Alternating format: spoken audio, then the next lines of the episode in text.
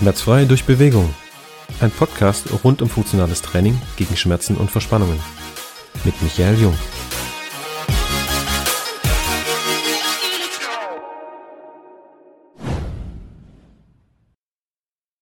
Herzlich willkommen, Paul Neumann, zum Podcast. Ich freue mich, dass wir mal wieder ein Interview machen und danke, dass du dir Zeit genommen hast. Ja, sehr gerne. Vielen Dank, dass ich hier sein darf. Ja, und wir dürfen uns duzen, das ist so schön. Wunderbar. Lieber Paul, bei diesem kalten Wetter, ich glaube, wir haben minus sechs Grad, wie geht's dir? Gut, kalt. Ich gehöre nicht zu den Menschen, die regelmäßig morgens kalt duschen und dann warm aus der Dusche rauskommen. Ähm, deswegen, ich freue mich auch wieder über wärmeres Wetter, aber es ist schön, dass die Sonne scheint. Dito, Dito. Also ich bin eher der sommerliche Typ auch. Also wenn es wärmer wird, ist es entspannter. So, wärst du so nett und würdest einfach mal ähm, sagen, wer du bist und was du so machst beruflich, dass die Zuhörer mal so ein bisschen wissen, worum es eigentlich heute überhaupt geht. Also ich bin Paul Neumann, ich bin Chiropraktor und habe eine Praxis für Chiropraktik in Esslingen. Mein Weg ist eigentlich relativ linear gewesen. Also ich habe äh, in der Schulzeit viel Sport gemacht, ich habe früher gerudert, war da auch in der Junior-Nationalmannschaft für ein Jahr. Dadurch bin ich dann in den Physiotherapiebereich reingerutscht, so ein bisschen schon mit dem Gedanken, ursprünglich danach Osteopathie zu studieren. Während der Physioausbildung habe ich dann Kontakt zur Chiropraktik gehabt. Die war in Niedersachsen, da gibt es einfach relativ viele Chiropraktoren, die auch Chiropraktik studiert haben. Das war mir dato gar nicht bekannt, dass man das studieren konnte. Habe dann Unis für Osteopathie und für Chiropraktik mir angeschaut, in Deutschland wie auch dann in England. Mich nachher dafür entschieden, Chiropraktik zu studieren, einfach weil das vom Ansatz her nochmal ein bisschen strukturierter war.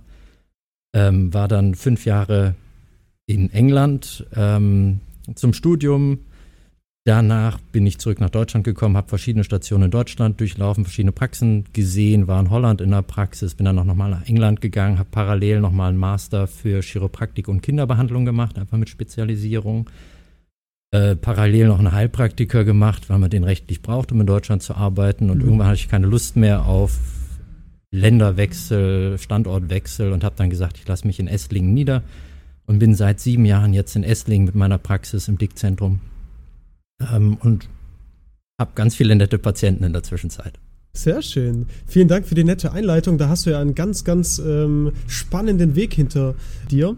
Und ähm, wie sieht denn so der Praxisalltag aus? Also könntest du ein bisschen was zu eurem Team sagen? Wie viele ähm, Mitarbeiter seid ihr jetzt? Bist du der Inhaber? Wie läuft das Ganze bei euch ab? Ähm, sind das nur Chiropraktoren? Und ich habe noch eine Reihe von weiteren Fragen, aber machen wir mal ja. eins nach dem anderen, so ganz grob mal. Also der, wir sind im Moment äh, vier Therapeuten, die tätig sind, zwei Osteopathinnen, zwei Chiropraktoren und haben nochmal einfach vier Mädels, die uns den Empfang zusammenschmeißen. Der Alltag ist eigentlich so, dass das äh, morgens geht's halt los, morgens früh. Ich, in der Zwischenzeit äh, habe ich meine Tage am Patienten reduziert, dafür arbeite ich lang. Ähm, geht morgens los. Wir haben äh, eigentlich den Tag über Patienten durchgeplant. Äh, bei den Neupatienten ist es so, wir haben einfach eine Stunde Zeit wirklich mit dem Patienten, mhm. können wirklich auf den Patienten mal eingehen, einfach eine Idee kriegen, wo kommt er her, was hat er eigentlich, was, was sind dem seine Beweggründe oder was war auch bisher sein Weg, dass er zu uns gekommen ist. Ganz viele haben einen relativ langen Weg mit verschiedensten Praxen, verschiedensten Therapeuten schon gehabt. Ähm, dadurch haben wir da noch eine gute Idee, wo können wir ansetzen. Wir behandeln den Patienten dann und kontrollieren einfach danach nach, wie hat sich das weiterentwickelt bei ihm. Also unsere Erwartung ist jetzt nicht Patienten, die zehn Jahre lang schon Probleme haben, einfach mit einer Behandlung gleich ähm, fit zu kriegen, sondern wir gehen in den Prozess, in den Weg mit den Patienten ein und versuchen denen dann einfach in ihrer Entwicklung zur Seite zu stehen. Okay, perfekt. Meine Frage war jetzt auch noch ganz am Anfang, als ich dich kennengelernt hatte, ähm, bin ich auf deine Website ja gestoßen und da haben wir uns mal erstmal getroffen zum Vorgespräch und mir, ich fand es ganz spannend, du hattest immer von, Chiro, das, äh, von Chiropraktor gesprochen. Diesen Begriff kannte ich bis dato noch gar nicht. Was ist denn der Unterschied zwischen einem Chiropraktiker und einem Chiropraktor und ähm, wie relevant ist das Ganze? Ich kannte den Unterschied lange auch nicht. Auch während meiner Physiotherapieausbildung kannte ich den fast bis zum Ende nicht, bevor, äh, bis ich dann da äh, mir ein Bild machen konnte, einfach durch Zufall. Es ist so, dass äh, in Deutschland generell dieser Begriff oder diese Begriffe Chiropraktik, Chiropraktor, Chirotherapie nicht wirklich reguliert sind. Das heißt, grundsätzlich kann sich erstmal jeder so nennen. Mhm. der möchte ähm, und so auch praktizieren. Also vor allen Dingen Heilpraktiker gibt es ganz viele, die Chiropraktik anbieten. Mhm. Ähm, aber es gibt keine Art der Ausbildung, die vorgeschrieben ist, damit man diesen Titel führen darf. Der Unterschied zwischen Chiropraktik oder Chiropraktiker und Chiropraktor ist, dass die Chiropraktoren sich versuchen, von den Chiropraktikern abzugrenzen durch das OR am Ende. Und zwar sind es die, die Chiropraktik studiert haben. Mhm. Davon gibt es ungefähr 250 in Gesamtdeutschland, also ist relativ äh, weit verteilt. Es gibt nicht so viele. Einfach weil man dafür, wie gesagt, fünf Jahre ins Ausland gehen muss mhm. im Regelfall, manchmal auch nur vier Jahre, äh, manchmal auch sechs Jahre, je nachdem, wo man hingeht, in welches Land und dort wirklich ein Vollzeitstudium durchlaufen mhm. muss. Und die Hemmschwelle ist da relativ groß, äh, das zu machen, weil man natürlich ins Ausland geht, Studiengebühren bezahlen muss. Im Ausland kostet das Studium einfach im Vergleich zu Deutschland doch auch relativ viel Geld. Und danach hat man die Situation, man kommt nach Deutschland zurück und hat keinerlei Anerkennung. Mhm. Das heißt, dann muss man nochmal einen Heilpraktiker machen. Deswegen habe ich auch nachher einen Heilpraktiker gemacht. Einfach nur aus dem Grund, damit ich eine rechtliche Absicherung habe. Eigentlich möchte ich gar nicht unbedingt als Heilpraktiker arbeiten. Ich möchte mich auch nicht unbedingt damit auseinandersetzen, weil das Fach sehr breit ist, sondern mein, mein Bereich ist einfach der Bereich der Chiropraktik, ähm, wo ich sage, da will ich mich wirklich drauf spezialisieren, da bin ich auch gut, da fühle ich mich wohl und wenn es dann irgendwie Richtung Homöopathie geht oder solche Sachen, da bin ich schon wieder draußen. Verstehe, verstehe. Okay, also eine ganz ähm, starke Spezialisierung. Was ich auch noch gelesen habe, du hast oder du führst die einzige Praxis in Deutschland, die äh, mit studierten Chiropraktoren, Osteopathen und äh, Physios arbeitet. Genau, also. Ist das wahr? Das ist wahr. Das ist wahr und fantastisch. Es ist so, dass ich habe ja eine Physiotherapie-Ausbildung durchlaufen. Ähm, die beiden Osteopathinnen haben auch erst eine Physiotherapie-Ausbildung abgeschlossen und danach eine Osteopathie-Ausbildung gemacht. Ähm, mein anderer chiropraktischer Kollege hat gleich Chiropraktik studiert.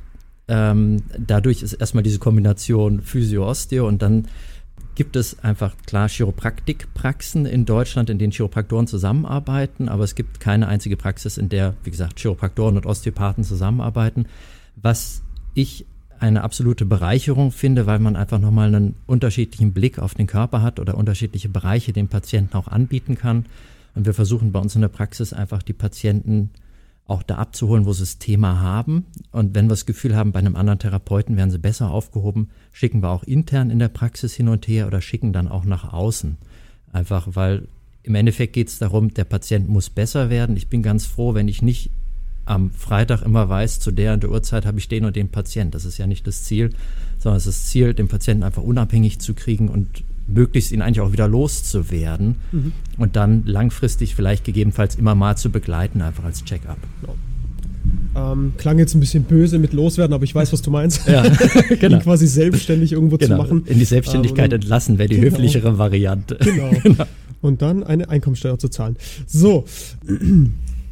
Das heißt, es ist schon eine Besonderheit was ihr so anbietet und es klingt schon nach einem äh, Alleinstellungsmerkmal. Also wenn, wenn, wenn ihr die einzige Praxis seid, sehr, sehr spannend. Und kannst du vielleicht noch ein bisschen mehr auf die Vorteile eingehen, wenn du, wenn du sagst, du hast hier schon kannst du richtig gut interdisziplinär zusammenarbeiten. Also du bist halt, du hast halt deine Spezialisierung und bist vermutlich jetzt kein Experte in der Osteopathie, schätze ich jetzt einfach mal, auch wenn du natürlich trotzdem dein Wissen schon auch breit gefächert ist, aber welche Vorteile entstehen denn für, für den Patienten, wenn er bei euch ist, zum Beispiel äh, gegenüber anderen Praxen? Was würdest du da jetzt sagen?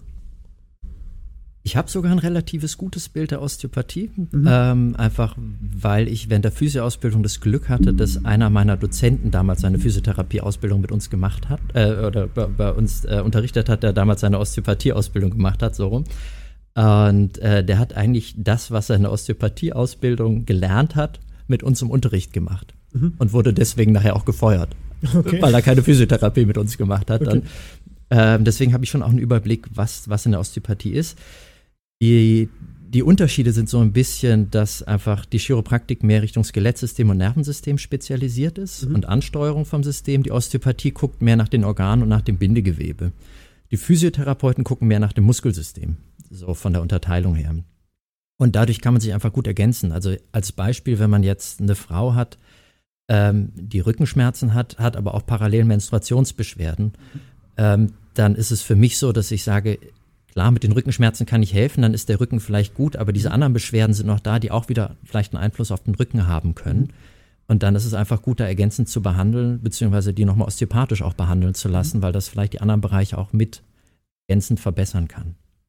Hört sich perfekt an. Also ich ähm, würde jetzt auch sagen, aus unserer Sicht, wir im Team arbeiten ja eher aktiv am Klienten. Also bei uns ist halt der Klient oder die Klientin und sind dann einfach der aktive Bewegungspartner im Anschluss nach einer Behandlung beispielsweise. Oder äh, wir arbeiten halt sehr, sehr viel präventiv und das hört sich richtig gut an. Also sehr, sehr ganzheitlicher Ansatz. Hier, ähm, du bist dann irgendwo auch, hast dann deine Grenzen natürlich klar als Chiropraktor und dann ähm, habt ihr halt die Möglichkeit, schön intern den Patienten dann zu betreuen. Sehr, sehr gut. Ja. ja. Und das, was du sagst, ist einfach auch wichtig. Ne? Also ganz viele Patienten kommen ja zu einem und haben einfach Probleme beim Training schon, mhm. ähm, dass sie gar nicht bestimmte Übungen ausführen können. Und da muss man einfach schauen, dass man sie einmal auf das Niveau bringt, dass sie wieder trainieren können. Und dann ist nachher einfach dieser aktive Part extrem wichtig, weil wenn man nichts verändert im Leben, passiert halt meistens langfristig auch nicht so viel. Und deswegen ist es einfach wichtig, dass man da eine Möglichkeit hat, sich zu ergänzen und jemanden hat, der einen dann danach weiter mitnimmt quasi. Aber auch umgekehrt, Paul. Also bei uns ist es auch so, wir haben ähm, den einen oder anderen, ähm, der dann halt auch mit Problemen zu kämpfen hat, wo wir dann sagen, okay, hier ist eine Blockade, die bekommen wir als Trainer, als, als Coach, Berater hier nicht gelöst, weil wir nicht, ähm, wir nicht Hand anlegen. Ne? Also wir haben unseren eigenen Physio im Team, aber da ist es auch so, dass er zeitlich natürlich nicht immer, nicht immer verfügbar ist, dass wir dann auch natürlich mit Kooperationspartnern wie euch ähm, sehr, sehr gerne natürlich in Zukunft zusammenarbeiten, dass wir dann auch einfach sagen, komm, stell uns doch bitte, ganz simpel jetzt mal gesprochen, die Basis wieder her, also mhm. dass man gewisse Blockaden auflöst und erstmal eine Bewegungsfreiheit hat, damit wir wieder besser in die Aktivierung gehen können ne? und ja. in die Tiefenmuskulatur reinarbeiten können. Also insofern ist das schon immer sehr bereichernd, auch Leute wie dich zu kennen. Insofern danke nochmal fürs Vorbeikommen. Ja, gerne, gerne. ähm, was ich noch gerne wissen würde, wie also ich habe natürlich auf der Website steht natürlich alles Mögliche, klar, also das Behandlungsspektrum ist schon vielfältig, aber was würdest du denn so sagen aus deiner Erfahrung, da du ja der Inhaber bist und den besten Überblick vermutlich hast, was kommt denn so am häufigsten vor, also an Problematiken oder sagen wir mal Altersspektrum? Es würde mich schon interessieren, also was, was kommt am häufigsten vor an Beschwerden? Wir haben quasi komplett durch, also von vier Tage alt bis äh, jetzt der älteste Patient diese Woche war, glaube ich, 88 bei mir. Ähm, wobei der Hauptteil ist schon so zwischen 25, 60, würde ich sagen. Ähm, bei den kleinen Kindern und Babys ist es halt einfach so, die haben teilweise durch den Geburtsprozess, durch die Lage in der Gebärmutter ähm, oder auch danach durchs Handling ähm, Blockaden im Nackenbereich als klassisches Beispiel und entwickeln dadurch Asymmetrien. Mhm. Also ein Kind, das weiß ja noch nicht, wo rechts, links, oben, unten ist, in Anführungsstrichen. Das kommt ja aus einem relativ schwerelosen Raum. Und dann kann es sein, dass das Kind einfach immer nur nach rechts schaut, mhm. ähm, weil es links gar nicht kennt. Das stört auch gar nicht, weil rechts ist ja auch okay, da ist ja auch die Mama und dann kann es aber sein, dass es plötzlich auf einer Seite von der Brust nicht mehr gut trinken kann. Dadurch gibt es dann Stillprobleme oder es gibt nachher eine Schädelasymmetrie, weil der Kopf einfach noch sehr weich ist ähm, und dadurch noch geformt wird aufgrund der Schwerkraft.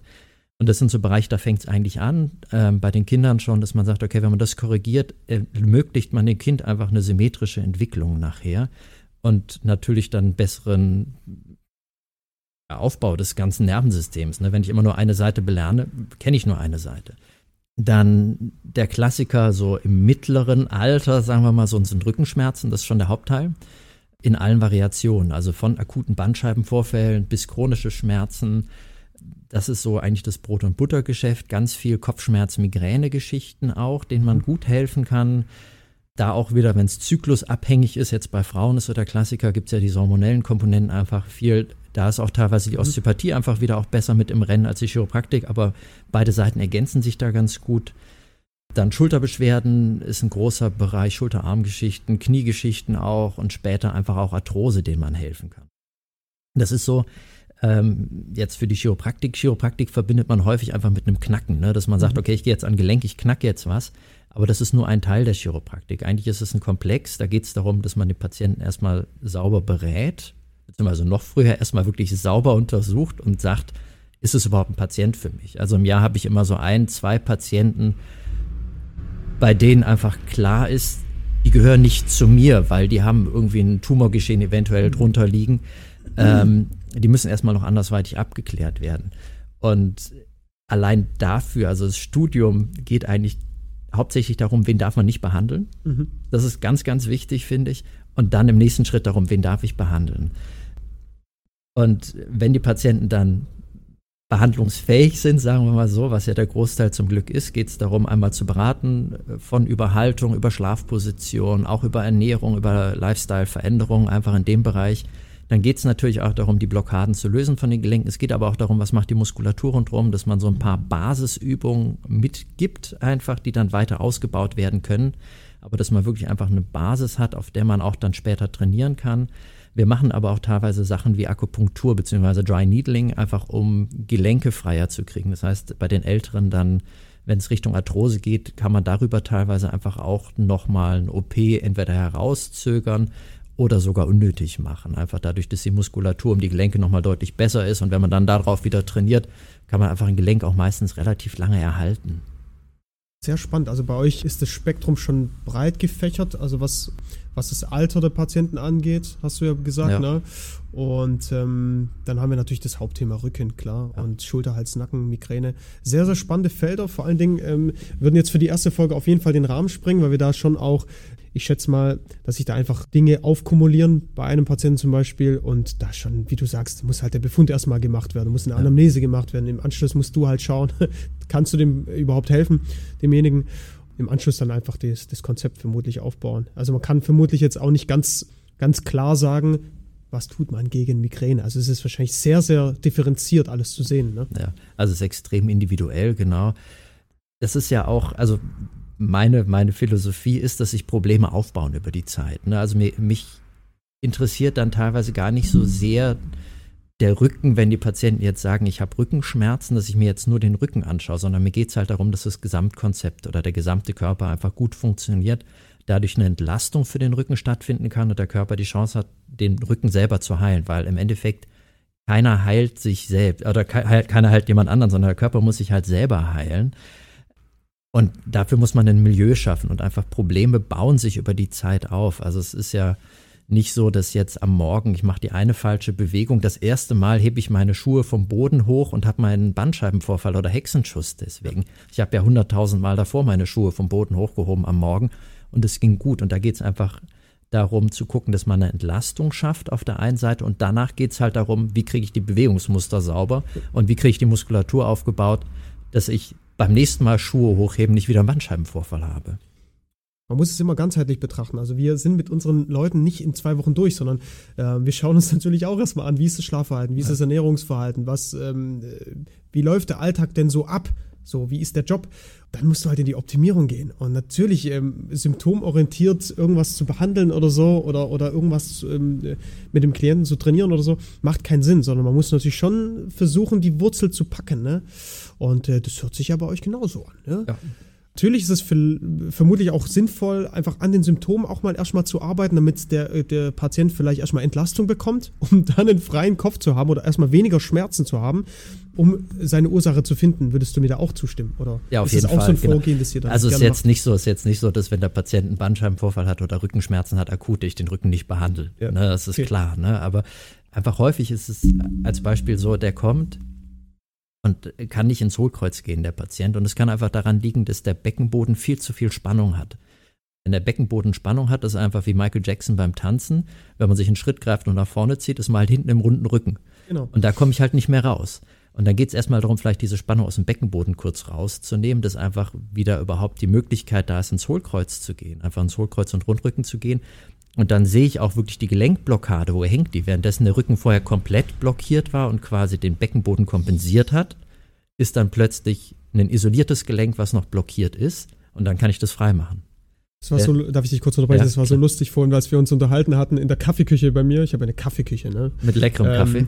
Und das war, das war so witzig. Ähm, hat, hat, hast du mich vorhin angesprochen, so Micha, bei der Kniebeuge, die du gemacht hast, ähm, da ist dein Becken links abgekippt. was hast du genau gesagt? Ähm, ja, nach links, nach links bist du ein bisschen ausgewichen. Einfach. Ein bisschen ausgewichen und dann musste genau. ich natürlich gleich kontern und gesagt, das waren aber 100 Kilo auch. Ich meine, ja. da darfst du mir die Ausweichbewegung zugestehen. Aber das ist lustig, weil du der Einzige bist, der das bisher gesehen hat. Und ähm, ich weiß, dass ich links so ein bisschen abkippe oder einfach eine, eine minimale Ausweichbewegung habe bei etwas schwereren Gewichten. Und ähm, da warst du der Einzige, dem das halt aufgefallen ist. Und da sieht man mal wieder den, den Therapeutin in dir, ja. ja. Dass du Leute, äh, du hast zwar auf mein Po geguckt, aber du hast es anatomisch betrachtet, so. Natürlich fantastischer Hintern. Danke. Und äh, keiner, keiner, keiner ist frei von Fehlern. Ne? Also ich stelle selber im Moment fest, ich habe jetzt seit langem wieder mal angefangen, Kniebeugen zu machen, einfach weil das Knie kaputt war. Und ich finde einfach, Kniebeugen ist ein Allheilmittel, wenn man sie richtig ausführt. Aber die richtige Technik, selbst wenn man sie mal gelernt hatte, ist doch echt wieder schwierig reinzukriegen ins Bewegungssystem, weil es einfach so eine komplexe Bewegung ist. Ähm, und auch wenn ich jetzt trainieren gehe, sehe ich einfach ganz viele, die diese komplexe Bewegung falsch machen. Deswegen ist es einfach wichtig, dass man da eine Begleitung hat, vor allen Dingen am Anfang, dass man da jemanden hat, der einen einfach von außen ein Feedback gibt und auch teilweise sagt, guck mal, das ist einfach zu schwierig für dich, die Übung. Wir machen nochmal was leichteres. Wir gehen nochmal zurück in den Entwicklungsschritt. Wir gehen vielleicht nochmal auf den Boden in eine stabilere Position und bauen von da wieder auf. Ähm, ja, weil sonst äh, habe ich nachher wieder Patienten. Ist ja auch schön, ja, aber davon leben wir. davon leben wir. Nein, aber das äh, ist ja das, was du sagst. Okay. Im Endeffekt hast du jetzt auch wieder den, ähm, den spezialisierten Personal Trainer da, ja. ne, der halt einfach äh, in die Mobilisationsübungen geht und ja. einfach auch an der Basis der Bewegungsmuster ansetzt. Ja. Da finde ich, ist es immer eine schöner, ähm, schöne Möglichkeit, auch zusammenzuarbeiten, zu sagen, man macht das auch Hand in Hand. Ne? Wir machen das irgendwie acht bis zehn Stunden am Tag und behandeln aber im Umkehrschluss nicht, weil wir einfach nicht die Erfahrung haben oder auch, man kann im Endeffekt nicht alles machen. Ne? Und man ist auch nicht so ausgestattet dann entsprechend.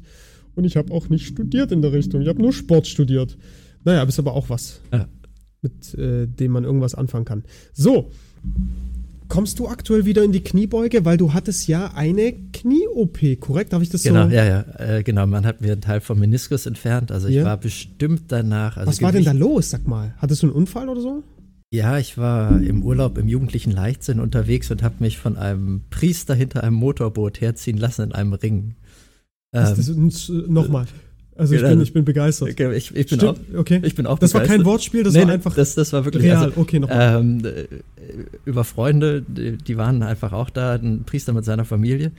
Ähm, und die haben ein Motorboot dabei gehabt und okay. haben mich dann quasi in so einem Schlauchbootring, also so Tubing nennt man das, glaube ich, hinterhergezogen über die Wellen. Und der wollte mir einfach wirklich den Heiligen Geist wahrscheinlich beibringen und ist so schnell gefahren wie möglich. Okay. Und hat mich dann über die Wellen schanzen lassen.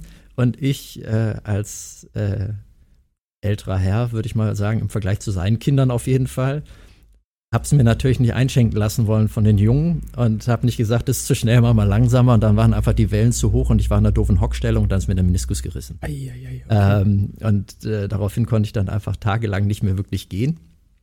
Und es ist eine spannende Erfahrung für mich gewesen, einfach weil ich tendenziell von der Studienlage her so sehe, dass Meniskusoperationen nicht unbedingt nötig sind. Aber mhm. wenn man eine eigene Erfahrung macht, ist es nochmal spannender. Beziehungsweise das Outcome bei Meniskusoperationen ist eigentlich so, ob man jetzt operiert oder nicht operiert, ist es nach einem halben Jahr relativ ähnlich, wenigstens wenn es um verschlissene Menisken geht. Also das heißt, man muss eigentlich nicht unbedingt operieren, man muss einfach nur ein halbes Jahr abwarten und von der Statistik her ist dann der Outcome relativ gleich, ob operiert oder nicht operiert. Man hat nur das OP-Risiko, wenn man operiert. Deswegen habe ich so ein bisschen rausgeschoben und mich dann nachher doch entschieden, mich operieren zu lassen, einfach bei einem Spezialisten in Mark Röning. Mhm. Einfach auch bewusst da. Also es wäre entweder für mich jetzt, für die Leute, die aus der Region kommen, wäre es Mark Rönigen oder Pforzheim gewesen, äh, wo ich mich operieren lassen würde, was ich dann auch gemacht habe. Und ich hatte quasi direkt nach der OP das Gefühl, das Knie ist deutlich besser. Mhm. Ähm, bin auch gleich mit voller Belastung rausgegangen, weil man einfach nur einen Teil rausgenommen hat vom Meniskus. Hat dann natürlich gedauert. Ich bin immer noch nicht so fit wie früher, also wie vorher. Ich bin im Urlaub davor ähm, elf Kilometer Berglauf mit 400 Höhenmetern gelaufen und so weiter. Das ging. Jetzt bin ich halt bei sieben Kilometer Joggen. Also Weil man baut, man baut langsam auf und das ist jetzt drei Monate her, also ist schon okay vom Outcome jeden Fall, würde ich sagen. Also jetzt auch als, aus, aus der Trainerperspektive bist du da in einer schnellen Progression. Ja. Ähm, das heißt, du hattest, um das vielleicht kurz abzuschließen, jetzt auch mal selber die Erfahrung äh, zu spüren bekommen, wie es ist, einfach eine Verletzung zu erleiden und wie halt der Prozess dahinter ist. Ne? Also ob du dann operieren lässt, ob du es konservativ machst. Und das ähm, war für dich dann ähm, bereichernd auch? War, war für mich auch bereichernd. Also es ist immer nett. Äh, das meiste, was die Patienten mir erzählen, hatte ich auch schon mal. Also ich hatte auch schon einen Bandscheibenvorfall mit ja. drei Monaten Ausfallerscheinungen. Ja, spannend, okay. Äh, ich hatte mir schon mal die Handgelenke ziemlich kaputt gemacht beim Klettern. Ich hatte schon verschiedenste Stürze vom Fahrrad und Ja. sonstiges. Ja. Äh, ich hatte zum Glück nur einen Migränenanfall in meinem Leben. Äh, auch eine fantastische Erfahrung, wenn dann die Seefelder plötzlich weg sind äh, und man nicht mehr weiß, wo man Mhm. äh, hingehen soll. Also Mhm. ähm, ich finde, äh, als Therapeut, das äh, ist zwar scheiße in der Situation und es ist schön, wenn man wieder gut rauskommt, aber ähm, ja, es, ist, es lehrt einen einfach auch viel. Ja. Man hat eine andere Identifikation mit den, mit den Patienten oder mit den Klienten. Also bei mir war es letztes Jahr so, ich habe ähm, meine OP gehabt im, am Schlüsselbein, also es war, mh, war dann vollständig zusammengewachsen und äh, vor, ich muss gerade überlegen.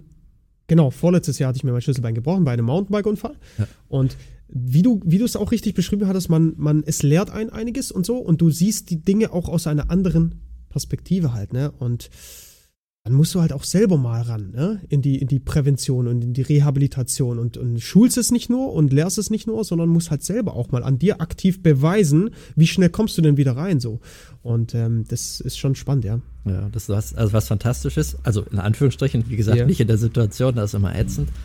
Deswegen wäre ich auch dafür zum Beispiel, dass man Ärzten mal so ein Krankenhaushemdchen anzieht in der Ausbildung und Ja. die einfach mal zwei, drei Tage im Krankenhaus schlafen lässt. Einfach mal so präventiv, dass man mal das Erlebnis hat, wie geht's einem eigentlich im Krankenhaus? Wie ist der Service da rundherum? Wie fühlt man sich da aufgehoben in, in einem Heilungsprozess? Also Ist bei einem Immobilienmakler zum Beispiel so, ja, der braucht einfach nur ein paar Immobilien, dann ist er authentisch und bei uns, wir müssen uns halt extra an Knochen brechen. Ja? Genau. Das ist halt so ein bisschen schwieriger, aber ja, das ist Passion.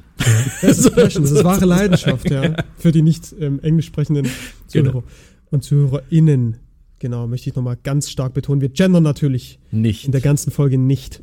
So, ähm, lass uns doch die Folge feierlich abschließen. Ich fand es sehr, sehr spannend, dass du nochmal so ein bisschen aus deiner, ähm, ja, aus deiner Verletzungsperspektive nochmal was sagen konntest. Und ähm, dass auch das natürlich bereichernd sein kann. Ja, also auch wieder positives Mindset, ne? positive Geisteshaltung. Vielleicht zum Abschluss, wie siehst du das? Sind Schmerzen, was, was sagst du zu Schmerzen? Sind Schmerzen was, was Gutes, was uns widerfährt, weil wir dann dadurch wach werden und ein Alarmsignal des Körpers bekommen? Wie siehst du das Thema? Oder sagst du, schnell weg damit? Ähm, kannst du dazu noch vielleicht was sagen zum Abschluss? Also ich denke, Schmerzen sind klar ein Warnsignal, ne? Und chronischer Schmerz ist ätzend und ich bin auch ein Freund einfach mal davon, wenn man was hat, auch mal Schmerzmittel zu nehmen, um die einfach in dem Moment zu unterdrücken. Ich habe da ein Problem damit, wenn man nachher einfach chronische Schmerzen hat und da immer nur quasi Schmerzmittel angeboten kriegt, da ist einfach der Punkt, wo ich dann sage, da muss man mal was verändern. Ähm, weil sonst würde der Körper einem das ja nicht dauerhaft zeigen und irgendwann brennt sich das dann ins System ein. Ähm, aber ich denke, wichtig ist, dass man das als Weckruf sieht, weil der Schmerz steht ganz am Ende. Das ist wieder das mit dieser Entwicklung. Ne? Der Schmerz steht irgendwie ganz am Ende. Irgendwann sagt der Körper halt wirklich, ich kann jetzt einfach wirklich nicht mehr und gibt einem dann quasi einen Schmerz und da muss man einfach damit arbeiten. Ich merke es einfach selber bei mir, wenn man dann Schmerzen hat. Also ich habe auch chronisch Rückenschmerzen ähm, und wenn ich dann regelmäßig meine Übungen mache, geht es mir halt gut. Und dann höre ich halt wieder auf mit Übungen. So wie einfach ganz viele Menschen, die Ja. das auch wissen. Bist halt kein Trainer, ja? Ja, ich bin halt kein, halt kein Trainer, ich bin halt nicht konsequent genug.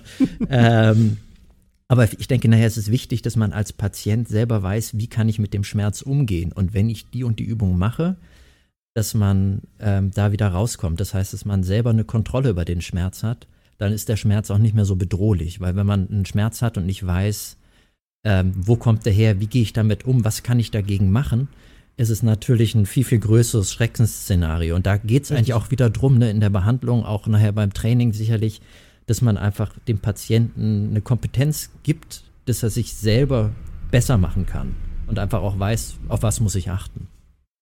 Das war der perfekte Abschlusssatz. Paul, wie kann man dich finden? Wie kann man eure Praxis finden? Am besten per Telefon, per E-Mail, Webseite? Genau, wir haben eine Webseite, da äh, findet man relativ viel Information drauf. Wir haben einen FAQ-Bereich, der, glaube ich, nicht so richtig wahrgenommen wird. Ich finde den fantastisch. Ich, Gucke ich, mir ich, gleich an. ich habe äh, mich beim Schreiben quasi ein paar Mal selber um die Ecke geschmissen vor Lachen. Ähm, äh, leicht provokativ natürlich. Ähm, da geht es auch um Themen wie, brauche ich jetzt eigentlich ein MRT oder macht mich ein MRT perspektivisch eigentlich schlechter? Solche Dinge. Also wir haben eine Webseite. Die Webseite ist Chirocco mit C-H-I-R-O-C-O. Äh, wir sind in Esslingen. Wenn man uns googelt äh, mit Chiropraktik Esslingen, findet man uns eigentlich auch relativ direkt ganz oben. Ähm, wir haben ein fantastisches Empfangsteam, die gerne auch telefonieren. Ähm, und ich finde es schön, wenn ich die, den Patienten reden höre und da eine persönliche Bindung auch entsteht. Wir haben ganz viele Familien.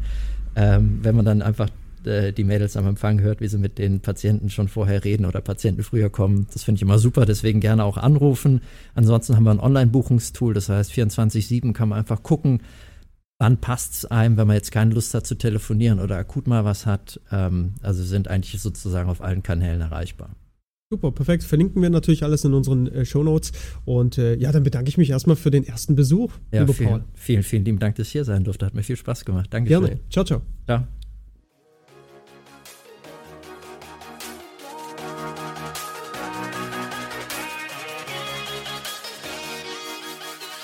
Das war's mit einer weiteren Folge des Podcasts Bewegung gegen Schmerzen mit Michael Jung.